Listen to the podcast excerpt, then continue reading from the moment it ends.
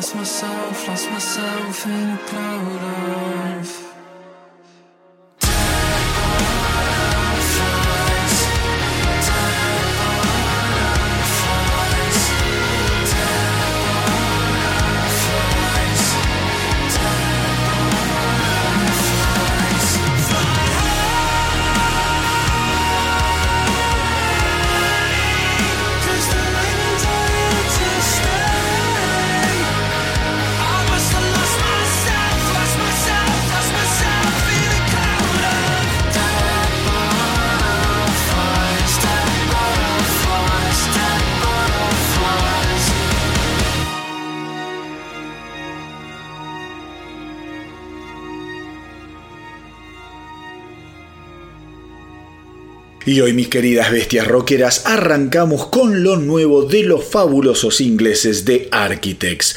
Esa banda siempre interesante, profunda, fuerte y existencialista que acaba de estrenar el simple Dead Butterflies como un nuevo adelanto de su próximo álbum For Those That Wish to Exist, a editarse el próximo 26 de febrero, o sea, en apenas un mes, no falta nada. Dead Butterflies llega así después de los otros dos muy buenos adelantos que ya escucháramos acá en El astronauta del rock, me refiero a Black Lungs y a Animals. Todas las canciones muestran a una banda en franco crecimiento como autores e intérpretes, cosa que es realmente asombrosa si pensamos que los Architects vienen de lidiar con un álbum muy difícil de llevar adelante, como fue su anterior laburo, me refiero a Holy Hell del año 2018, al que tuvieron que grabar luego de la muerte de su miembro fundador y guitarrista principal, Tom Searle. Digamos que Holy Hell había sido un álbum por eh, semejante catástrofe y que sin embargo resultó un tremendo disco de una calidad exquisita y de una furia dominada por la impotencia frente a la pérdida. Escuchar canciones como Dead is Not Defeat, Mortal After All o Hereafter, solo por mencionar algunos de los temas que componen Holy Hell, es una experiencia absolutamente desgarradora. El álbum todo está atravesado por la muerte y los interrogantes que despierta la ausencia temprana de un ser humano que en este caso además era el hermano gemelo del baterista de la banda, Dan Searle. Bueno, con toda esa carga dejada a un lado es que ahora llega For Those That Wish to Exist, un álbum que personalmente tengo muchísimas ganas de escuchar porque sus adelantos vienen literalmente partiéndome la cabeza. Y hablando hablando de pérdidas tempranas, en el episodio anterior se me pasó hablar sobre la muerte del genial e imprescindible Alexi Laiho, fundador, violero y cantante de la banda finlandesa de death metal Children of Bodom. Cuando falleció, la verdad es que yo estaba de vacaciones, lo informé a través del Instagram y de Facebook, eh, todo en las redes del astronauta del rock, pero se me pasó realmente homenajearlo y recordarlo desde el podcast y creo que no hay dudas de que hay que hacerlo más que nada porque hay muchísima gente que no sabe quién fue Alexi Laiho y de esta manera quizá les despierte la curiosidad y se acerquen a la obra de uno de los músicos más increíbles, talentosos y creativos de nuestra era. Alexi Laiho eh, fue un prodigio desde muy chiquito. Pensemos que con apenas tres añitos se inició en la música a través de comenzar a tocar la guitarra y luego el piano y después también el violín. Sin embargo, la nueva ola de bandas pesadas como los Motley Crue, Wasp y toda la camada ochentosa de nuevo heavy metal pronto lo terminó de inclinar por las seis cuerdas. La hijo, quiero aclararlo, es un músico de formación clásica, un músico de conservatorio, o sea, es cosa seria de verdad. Su mayor inspiración a la hora de decidirse por la guitarra fue el maestro Steve Bay y con apenas 16 años la hijo abandona sus estudios para dedicarse completamente a la música. En cuanto a su costado más humano hay que decir que Alexis sufría de depresión y a lo largo de su corta vida debió ser internado en institutos psiquiátricos en varias oportunidades.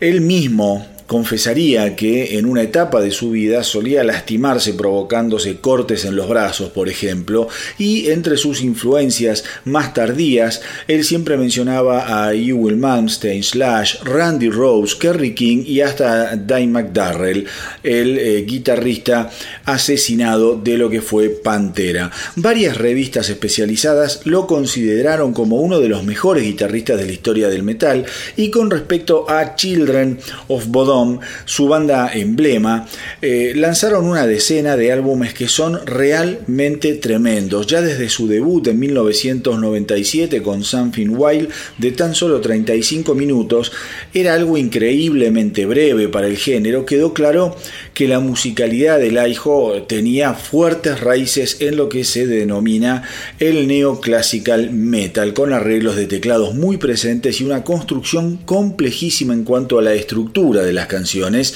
y eh, en cuanto al trabajo de guitarras era evidentemente que el mundo estaba siendo testigo de un músico absolutamente genial, ambicioso y con un manejo melódico asombroso. Temas como eh, Dead Night Warrior, Children of Bodom o el majestuoso Red Light in My Eyes que está dividido en dos partes y recomiendo que lo escuchen, son una muestra germinal del talento de este músico increíble. Pero mis queridos rockeros, en general, si son amantes de los estilos más fuertes y extremos, Toda la discografía de Children of Bodom es recomendable. Para muchos el tercer álbum de la banda, Follow the Reaper, es de lo mejor que han hecho, pero yo que ustedes trataría de ir picando la obra en su totalidad. Y digo esto porque yo sé que hoy en día la percepción del tiempo ha variado, ha cambiado y muchas veces es difícil concentrarse en un solo álbum y escucharlo en su totalidad y mucho menos quizá una discografía en forma completa.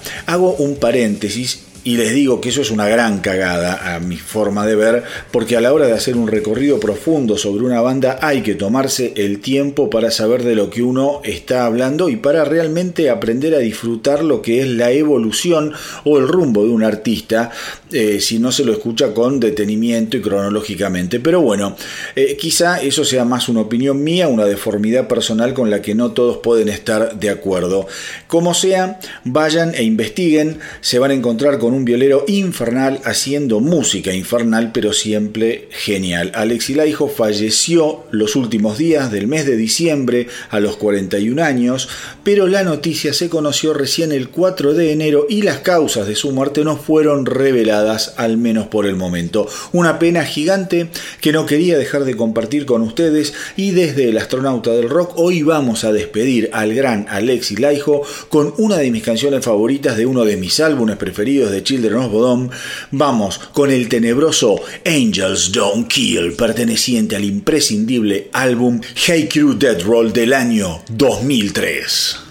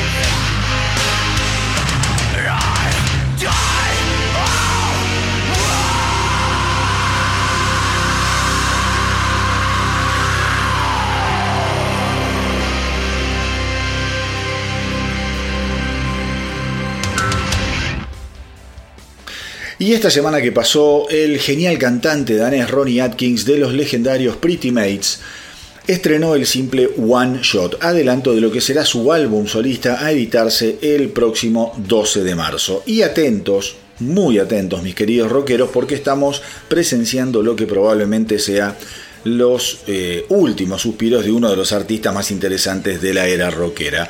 Porque al pobre Ronnie Atkins, eh, digamos, le diagnosticaron un cáncer grado 4 incurable que lo está resistiendo como puede y digamos que frente a semejante noticia el cantante contó que tenía dos alternativas, quedarse sentado y llorando por su inevitable destino o juntar fuerzas y ponerse a grabar un puñado de nuevas canciones. Gracias a Dios se decidió por esto último a tan solo meses nada más de haber editado con los Pretty Mates el gran álbum del 2019 que fue Andrés Your Madness, que debía ser presentado en vivo en el puto 2020, pero que a raíz de la pandemia fue absolutamente imposible hacerlo. Aquellos que no lo escucharon, por favor, vayan y busquen el álbum Andrés Your Madness del año 2019 de los Pretty Mates. Es un álbum perfecto.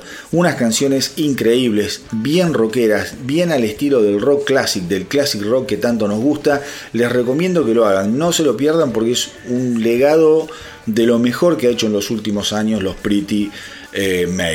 Fue así que Atkins entonces aprovechó el encierro para ponerse manos a la obra y por lo que se conoció esta semana los resultados han sido excelentes.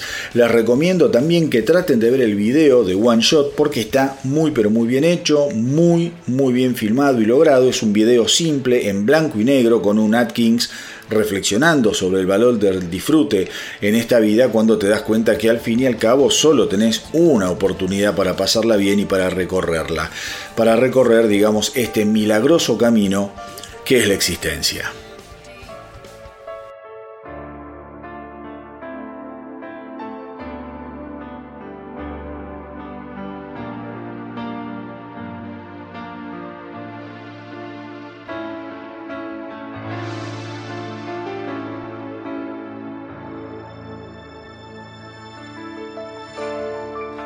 There's magic in this room tonight, like a lucid vivid dream, everywhere and in between. An enchanted sense of pure delight, like an inner state of grace. Everything falls into place.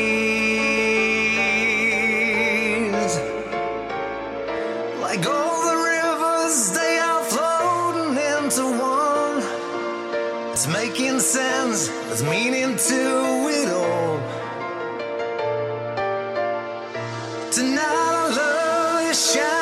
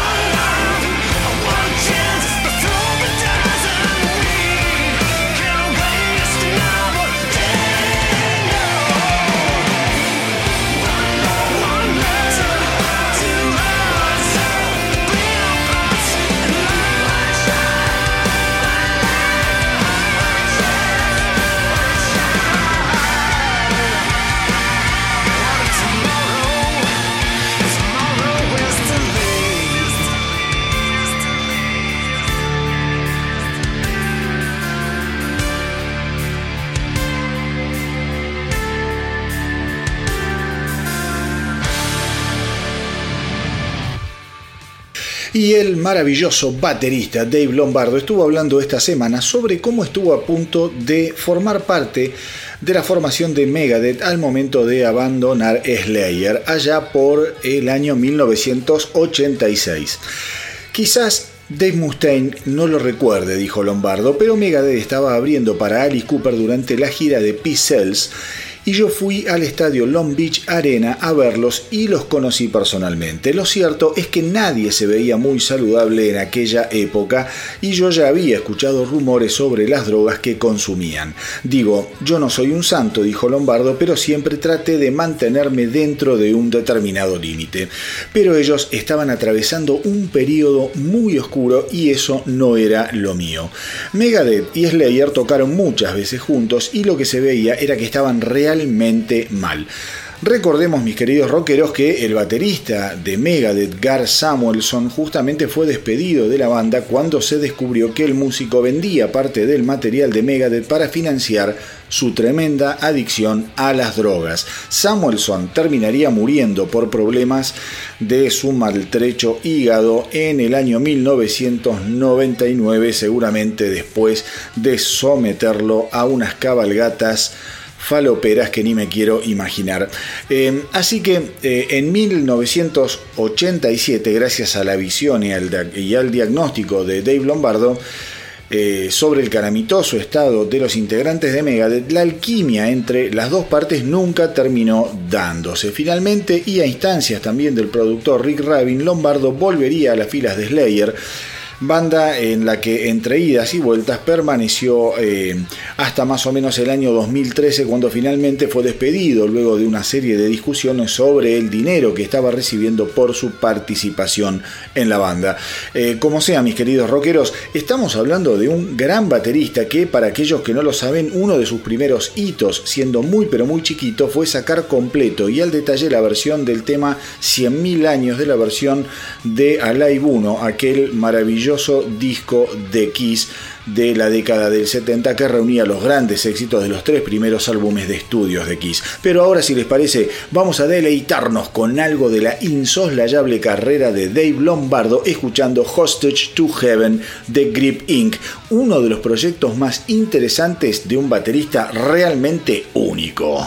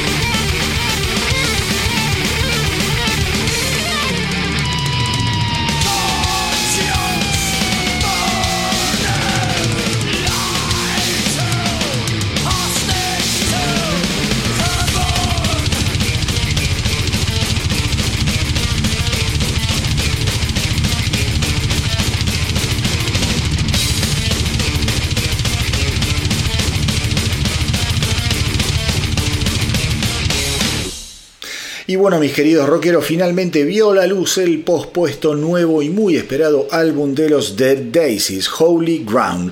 El primero con la icónica leyenda de Glenn Hughes en la doble función de cantante y bajista en reemplazo de John Corabi y Marco Mendoza respectivamente. ¿Y qué quieren que les diga? El álbum es directamente sensacional en la línea siempre del hard rock clásico, repleto de canciones implacables, bien cancheras, de esas que te das cuenta de inmediato que están hechas por tipos que tienen varios kilómetros recorridos en esto del rock and roll. Y es que estamos hablando de un álbum grabado por animales, como el propio Glenn Hughes, Dean Castronovo en batería y nada más ni nada menos que Doug Aldrich y David Lowe en las guitarras. O sea, no puede sonar mal y difícilmente estos tipos no sepan cuáles son los ingredientes fundamentales y fundacionales para edificar un rascacielo de buenas canciones de rock and roll.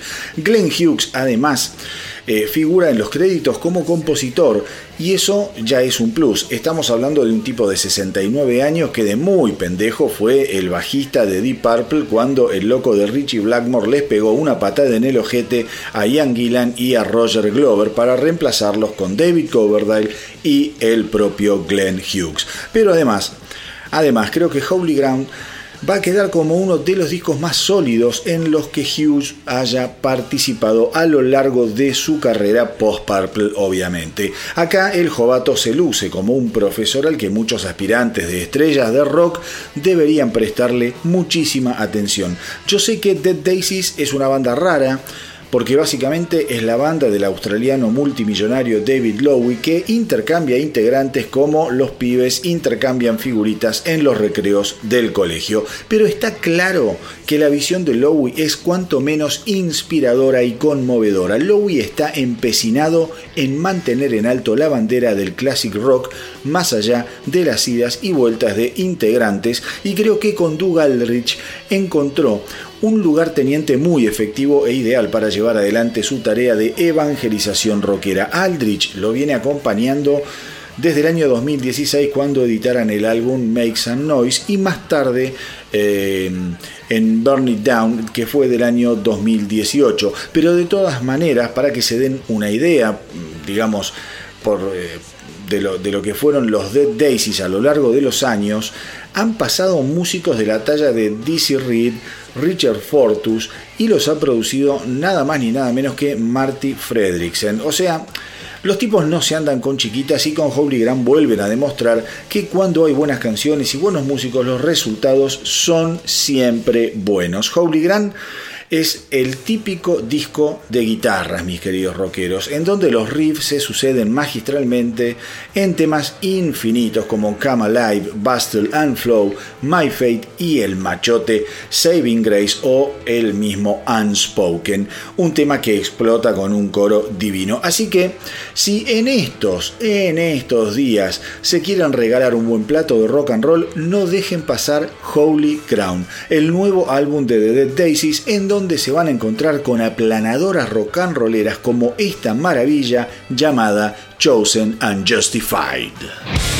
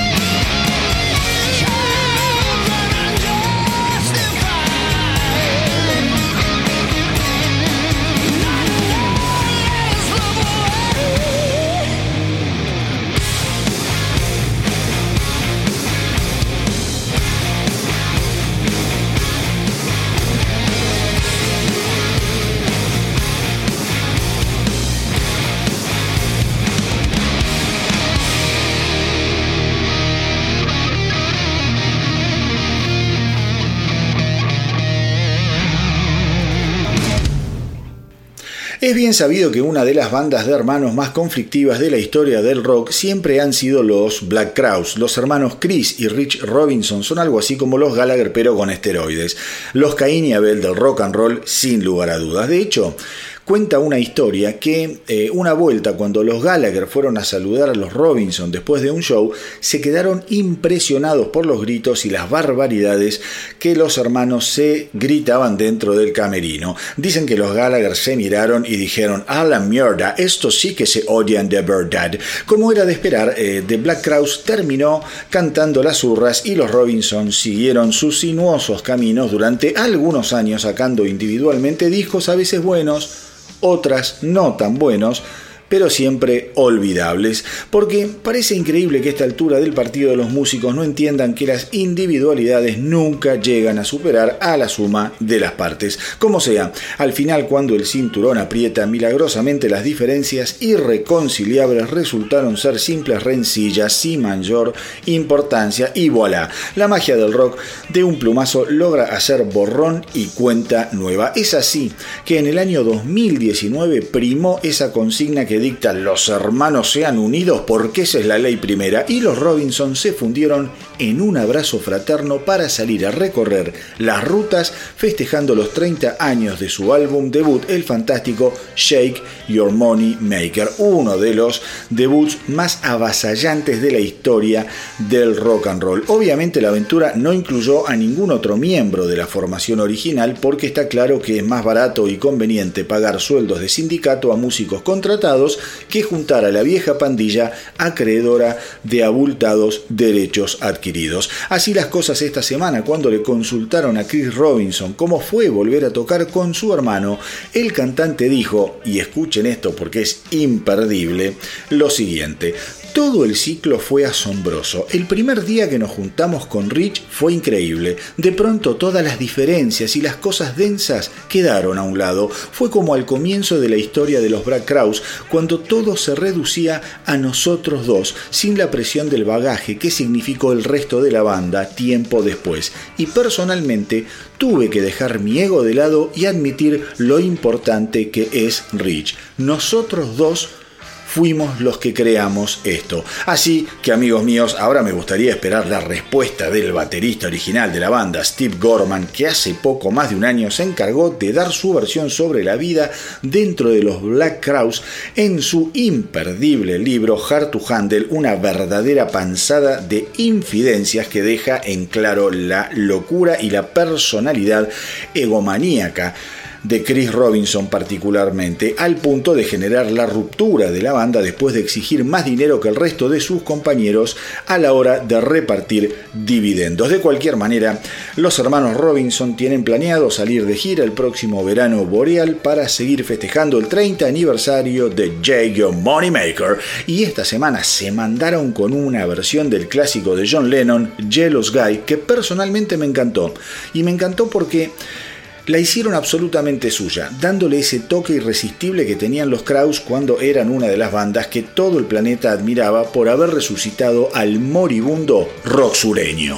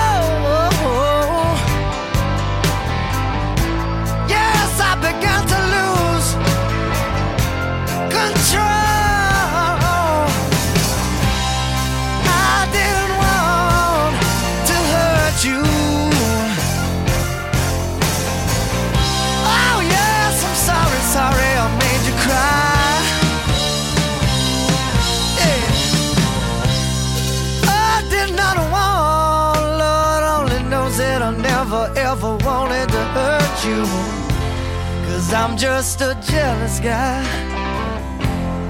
Ooh, jealous guy.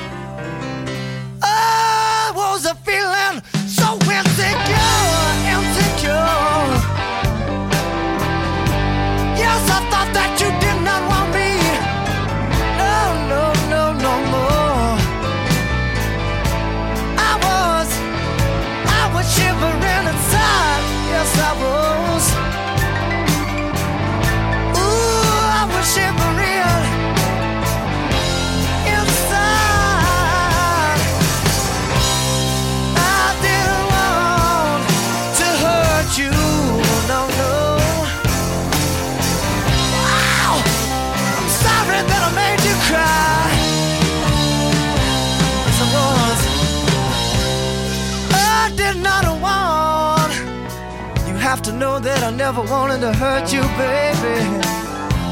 Cause I'm just a jealous guy. Oh, yeah, jealous guy.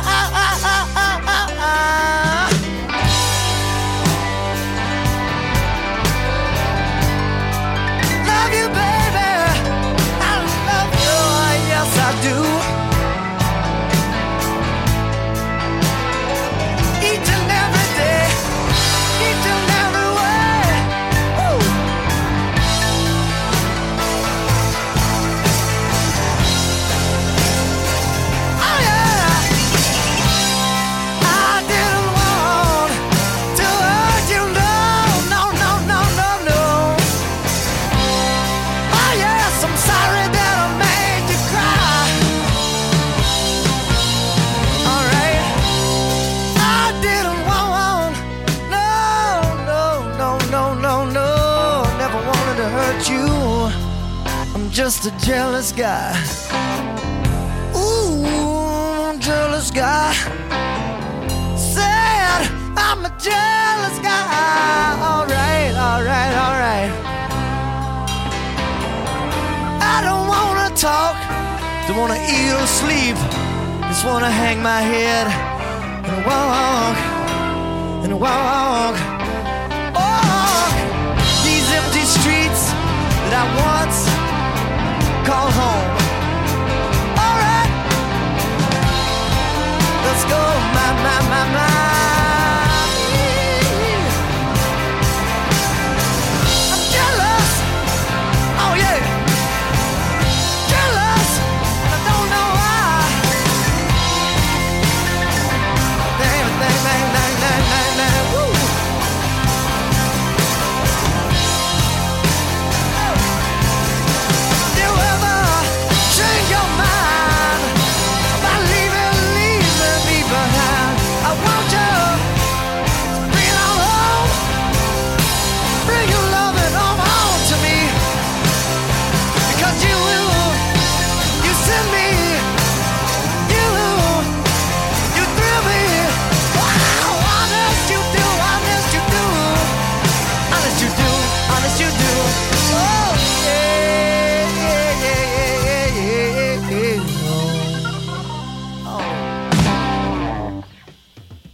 Y ahora, mis queridos rockeros, llegó el momento de perforar la capa superficial del universo rockero para llegar hasta el mundo de las bandas under, de las bandas emergentes.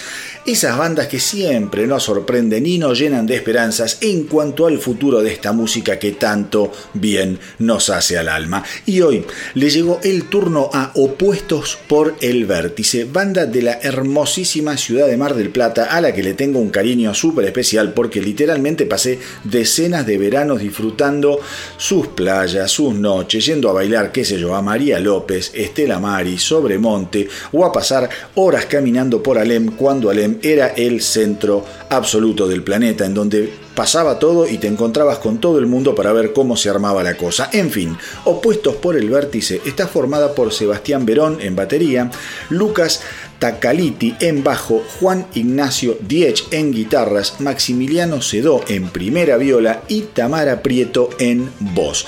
La historia de la banda se remonta al año 2017, cuando comienzan a juntarse para hacer mashups de temas nacionales e internacionales. La banda siempre se caracterizó por tocar mucho en vivo y obviamente con el correr del tiempo empiezan a planear lo que sería la grabación de su primer EP proyecto al que le pegó de lleno la pandemia, con lo cual los tiempos se ralentizaron bastante, pero de a poco pudieron ir generando y dejando registro del material.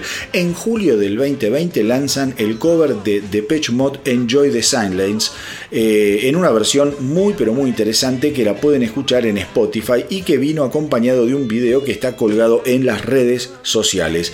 La idea de Opuestos por el Vértice es ir subiendo los temas que compondrán el EP con composiciones propias y también con algún que otro cover. A Opuestos por el Vértice los encuentran en Instagram, obviamente en Spotify, en YouTube y en Facebook. Así que vayan, visítenlos, compartan el dato y el contenido y tírenles buena onda. Los artistas emergentes necesitan ser escuchados, contenidos y difundidos. Y como siempre les digo, apoyen a las bandas under porque si al rock no lo salvamos entre todos, no lo salva nadie. Y si vos tenés una banda o sos solista, mandame lo que estés haciendo, mandame tu música, una buena gacetilla de prensa contándome tu historia, eh, si tocaron, quiénes son los integrantes, algo bien completito para poder darle un marco a la música que me envían. Me envían todo eso a elastronautadelrock.gmail.com elastronautadelrock.gmail.com y desde acá les voy a dar una mano en todo lo que pueda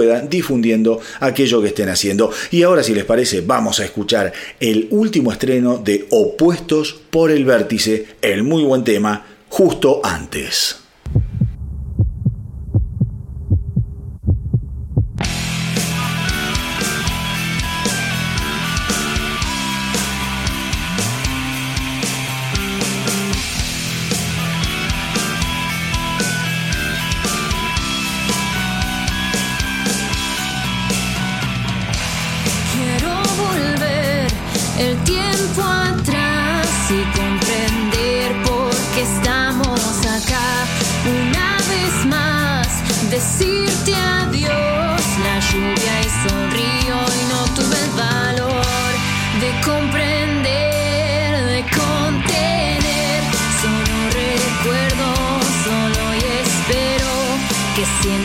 Lo mismo que antes, justo antes de ser masticable.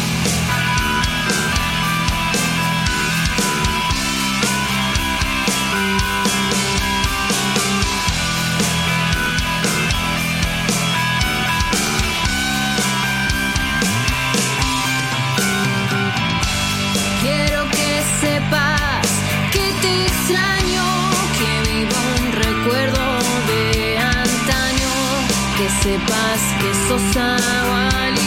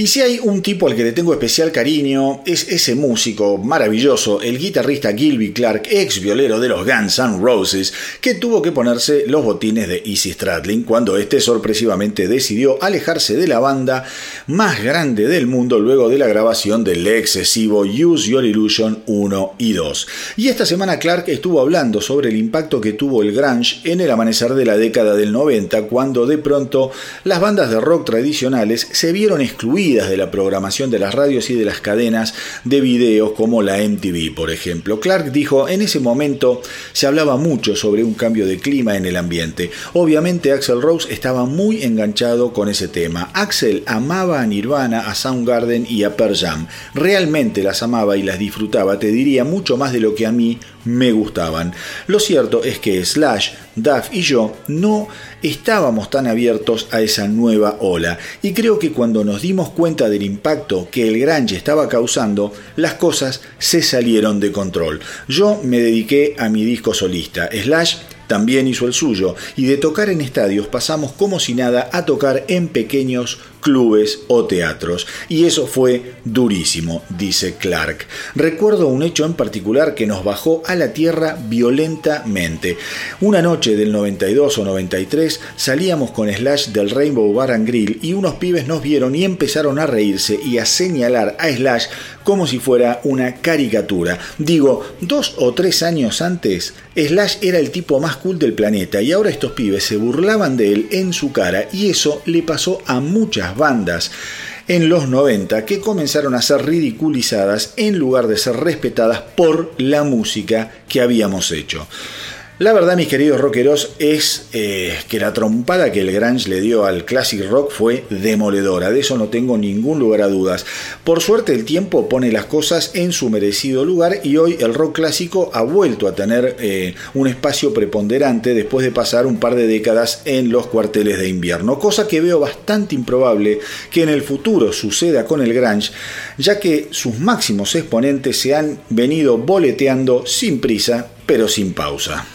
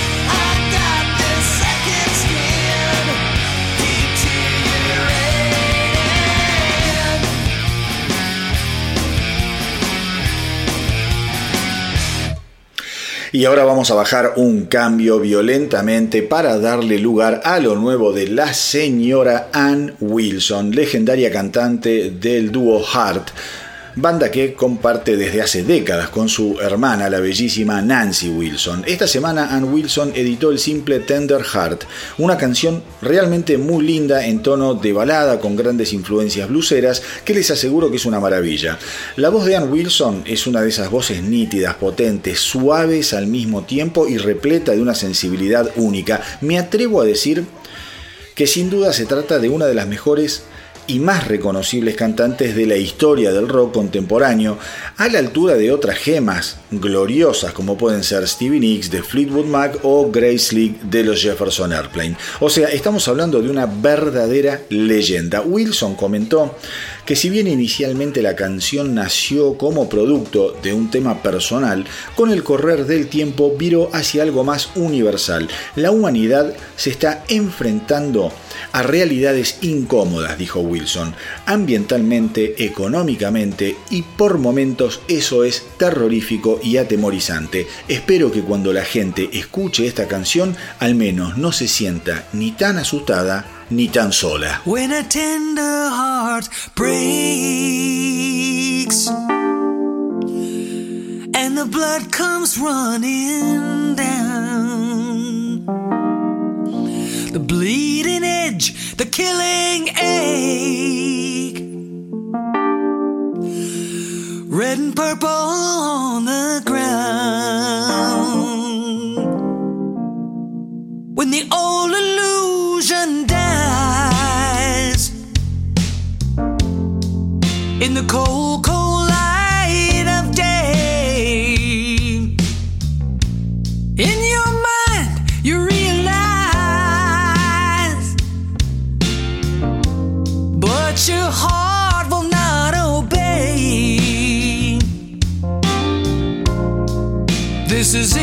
you can't go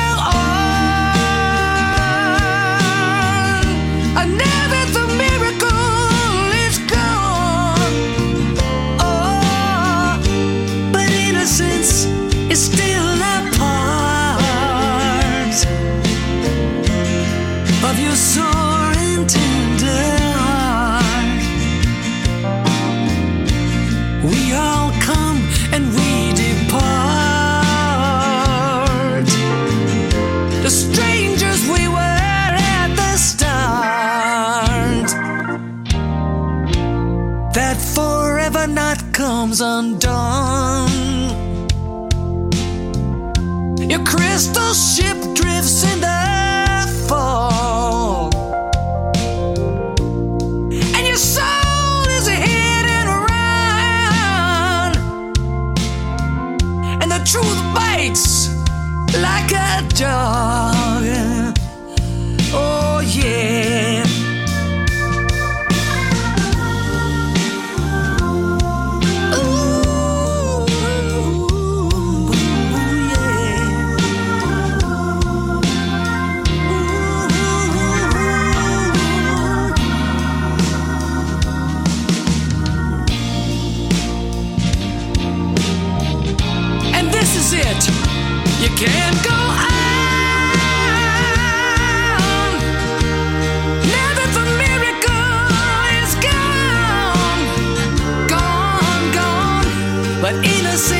Still plays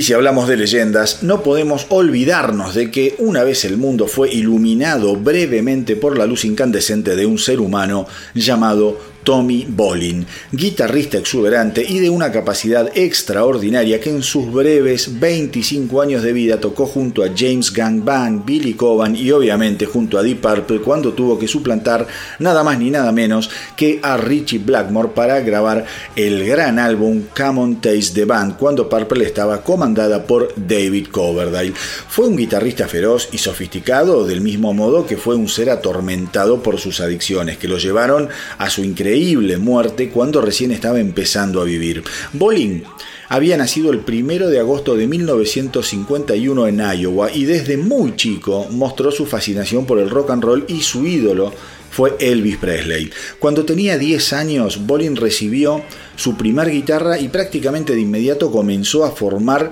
su primer banda. Fue expulsado del colegio por el largo de su pelo y a los 15 años, con la bendición de sus padres, se fue haciendo dedo a la ciudad de Denver en busca de fama y reconocimiento. Según el hermano de Bolin, la energía que lo impulsaba era absolutamente imparable. Cuando descubrió eh, al recién nacido glam rock, Tommy Bolin comenzó a vestirse a la moda y al mismo tiempo empezó su relación enfermiza con las drogas más duras. El baterista, el genial Billy Coban, una leyenda de los tachos, lo invitó a tocar en su disco Spectrum y más tarde eh, reemplazaría al inigualable Joe Walsh en la James Gang Band. Pero cuando Coverdale escuchó lo que Bolin había grabado junto eh, con Billy Coban, se obsesionó con que el joven guitarrista era el indicado para reemplazar al mítico Richie Blackmore. Bolin es una de esas figuras que nos hacen pensar en qué hubiese sido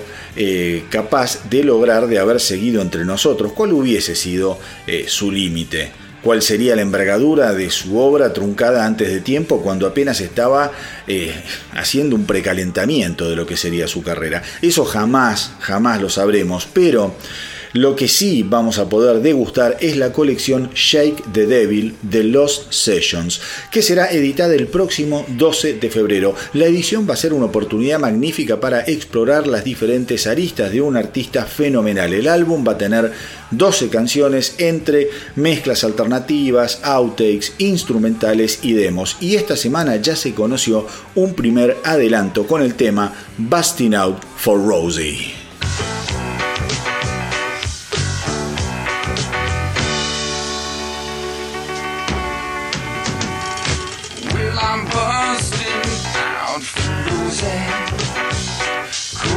Told me I'm boy. Yeah, I'm feline crisp and toasted. And my soul is jumping for joy.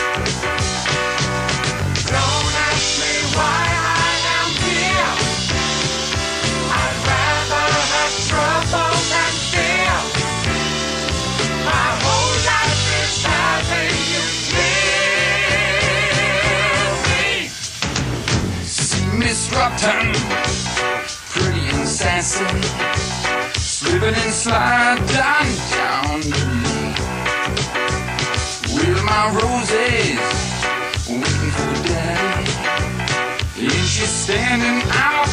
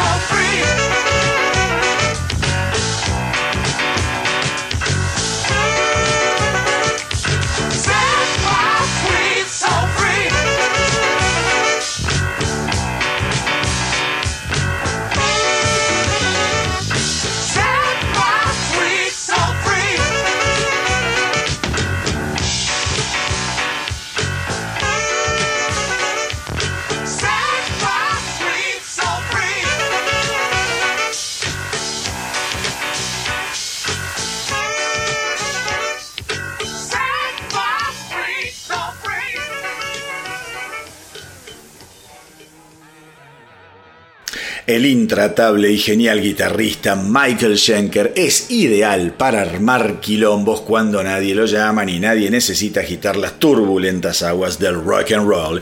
Y esta semana, cuando se le preguntó si volvería... Qué cosa estos tipos. Se le preguntó eh, si volvería a tocar con UFO o con Scorpions. Definitivamente dijo que no. Dijo, creo que ya hicimos junto todo lo que teníamos que hacer y lo cierto es que no quiero abrir otra lata de gusanos. Phil Mogg, el cantante de UFO, está feliz porque le regalé mi 50% de los derechos sobre el nombre UFO. Y con respecto a Scorpions, ellos tienen lo suyo y yo tengo lo mío y así estamos bien, cada uno haciendo lo que tiene que hacer sin la necesidad de volver a que nadie me controle como era en el pasado. Eventualmente todo se fue enfriando. Hubo un tiempo en el que hubiera sido posible, pero ahora no quiero volver a experimentar semejante incomodidad. Sería algo muy turbulento para mí. Recordemos que Schenker se unió a UFO allá por el año 1973 y la última vez que se subió a tocar un poco con ellos fue en el año 2003. Phil Mogg, el único miembro original de la banda, ya anunció su retiro en el año 2018 después de cumplir 50 años en la ruta y le dio su bendición al resto de los integrantes de UFO para que siguieran tocando bajo el paraguas de la marca. Con respecto a los Scorpions, los problemas entre los hermanos Michael y Rudolf Schenker se remotan a décadas de diferencias. Michael se ha cansado de acusar a Rudolf Schenker de ser un artista sin integridad ni identidad propia, además de asegurar que los Scorpions destruyeron su paso por la banda al tiempo de señalarlos como responsable del eh, poco input creativo que les reservaron a los ex integrantes, el baterista Herman Rarabel y el bajista Buchholz. Eh, así las cosas actualmente, Michael Schenker viene adelantando simples de lo que será su nuevo álbum Immortal y de hecho el último tema que dio a conocer fue el poderoso Sail de Darkness. Un tema, escuchen esto, eh. Ahora cuando escuchen Sail de Darkness, díganme si este tema no hubiera sido muy interesante escucharlo con la voz de Ronnie James Dio.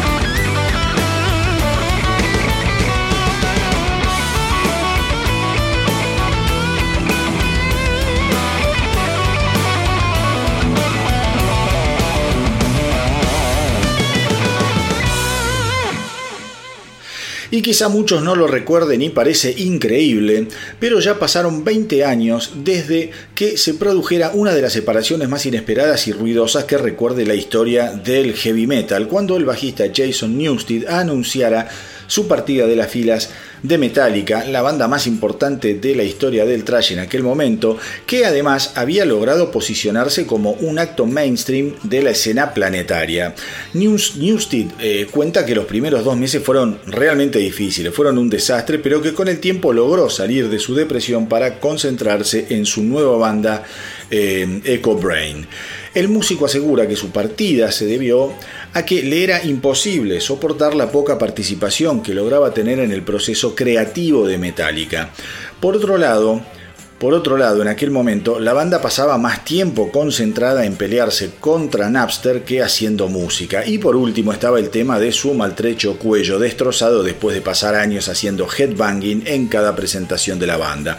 Cuando miro los videos de aquella época está claro el daño que me estaba haciendo. En el año 1990 mi doctor me dijo que tenía que dejar de moverme así, pero yo continué haciéndolo por otros 10 años más, dijo Jason Newsted. Eh, pero uno de los motivos uno de los motivos más importantes que resintió eh, su relación con James Hetfield fue su dedicación a, a su proyecto paralelo EcoBrain. James estaba a la defensiva y cuando la compañía discográfica me propuso apostar también a mi banda, eso le resultó peligroso e inaceptable, cosa que era ridícula porque no ponía en peligro ninguno de los intereses de Metallica. Según Newsted, eh, nadie podía sacar un pie del círculo de Metallica porque eso despertaba la ira y la territorialidad de James Hetfield. La gente que nos manejaba eh, y que me había ayudado durante 15 años a cuidar mis intereses, fue la que me propuso justamente seguir desarrollando mi proyecto paralelo. Pero cuando James Hetfield se enteró de esta propuesta, todo quedó en la nada. Me llamaron por teléfono y como si nada, se echaron atrás, dijo el bajista. Eh, en lo, personal, mis queridos rockeros, creo que más allá de las actitudes de Hetfield que pueden ser criticables y viste qué sé yo, la partida de Metallica fue el peor error que cometió en su vida Jason Newsted, que nunca Nunca, pero nunca más pudo remontar ni un barrilete. Es más, hace un par de años admitió que había tenido que discontinuar uno de sus proyectos porque económicamente le resultaba inviable mantenerlo. A ver, muchachos, músicos queridos que estén escuchando, sepan que pegarla en el mundo de la música es prácticamente una tarea imposible. El éxito en la música está reservado para una minoría atómica. Vean cómo en el día de hoy, casi sin querer, eh, le fui hablando de casos típicos de egos que terminaron destrozando carreras de músicos talentosísimos. Los Black Crowes, tangencialmente mencioné también a los Gallagher, que como solista no hicieron nada tampoco que le llegue ni a los talones a lo que habían hecho con Oasis. Los hermanos Schenker y ahora el caso de Jason Newsted que se quedó en pelotas más allá de su talento y capacidad. Digo, cuando la vida te pone una oportunidad tan escasa en tus manos, creo que lo mejor que podés hacer es cuidarla y atesorarla. No hay que cometer el error de suponer que por haber sido uno siempre va a seguir siendo. No tengan dudas de, de, lo que dicen sobre el tren de las oportunidades, porque eso es cierto. Imagínense cuántas veces se habrá preguntado Jason Newsted si su partida de Metallica realmente valió la pena. La respuesta, la respuesta, seguramente siempre fue que no. Suena triste, pero real.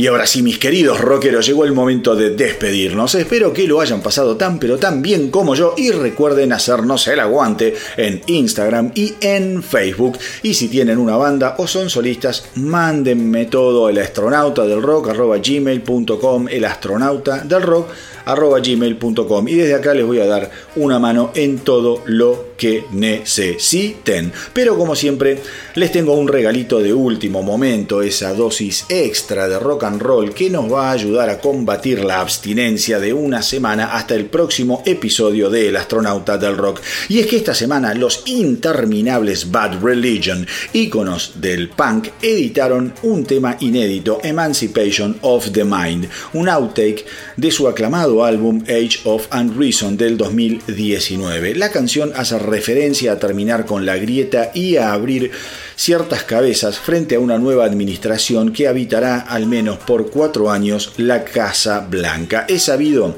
el compromiso histórico de los Bad Religion con el humanismo, la razón y el respeto al individualismo y a la libertad. El vocalista Greg Graffin dijo muchas veces Muchas veces nos quieren imponer cómo y qué debemos pensar, pero aprender a pensar marca la diferencia y es la verdadera emancipación de las adoctrinaciones y complacencias de nuestra sociedad. El mes pasado Bad Religions eh, celebró sus 40 años en la música con Decades, que es un streaming de cuatro episodios que capturó una presentación en vivo en The Roxy en eh, Hollywood, California. Al mismo tiempo, en agosto del año pasado, editaron la autobiografía Do What You Want, The Story of Bad Religion, escrita con la cooperación de todos los integrantes de la banda. Sin dudas, bandas como Bad Religion son un exponente maravilloso del punk inteligente, inquieto y pensante. No por nada la edición de Emancipation of the Mind se estrenó el mismo día en el que terminaba la administración nefasta de Donald Trump para darle la bienvenida a la de Joe Biden. Qué lindo sería que desde ahora alguna banda argentina se ponga a componer una gran canción para estrenar dentro de tres años. Una canción que nos ayude de una buena vez por todas a convertirnos en un país con la capacidad de pensar por nosotros mismos, sin la estúpida creencia de que los malhechores de siempre serán los que nos lleven a un futuro de prosperidad, respeto y libertad. Y como siempre les digo, hagan correr la voz para que nuestra tripulación no pare de crecer. Espero que les haya gustado el episodio de hoy. A mí me encantó hacerlo como siempre. Gracias por el aguante, por estar ahí y por los mensajes y la buena onda que no paran de enviarme. A no aflojar que la cosa viene dura, durísima. Cuídense mucho. Si andan de joda, tengan cuidado con sus mayores. Hasta la semanita que viene. Y que viva el rock.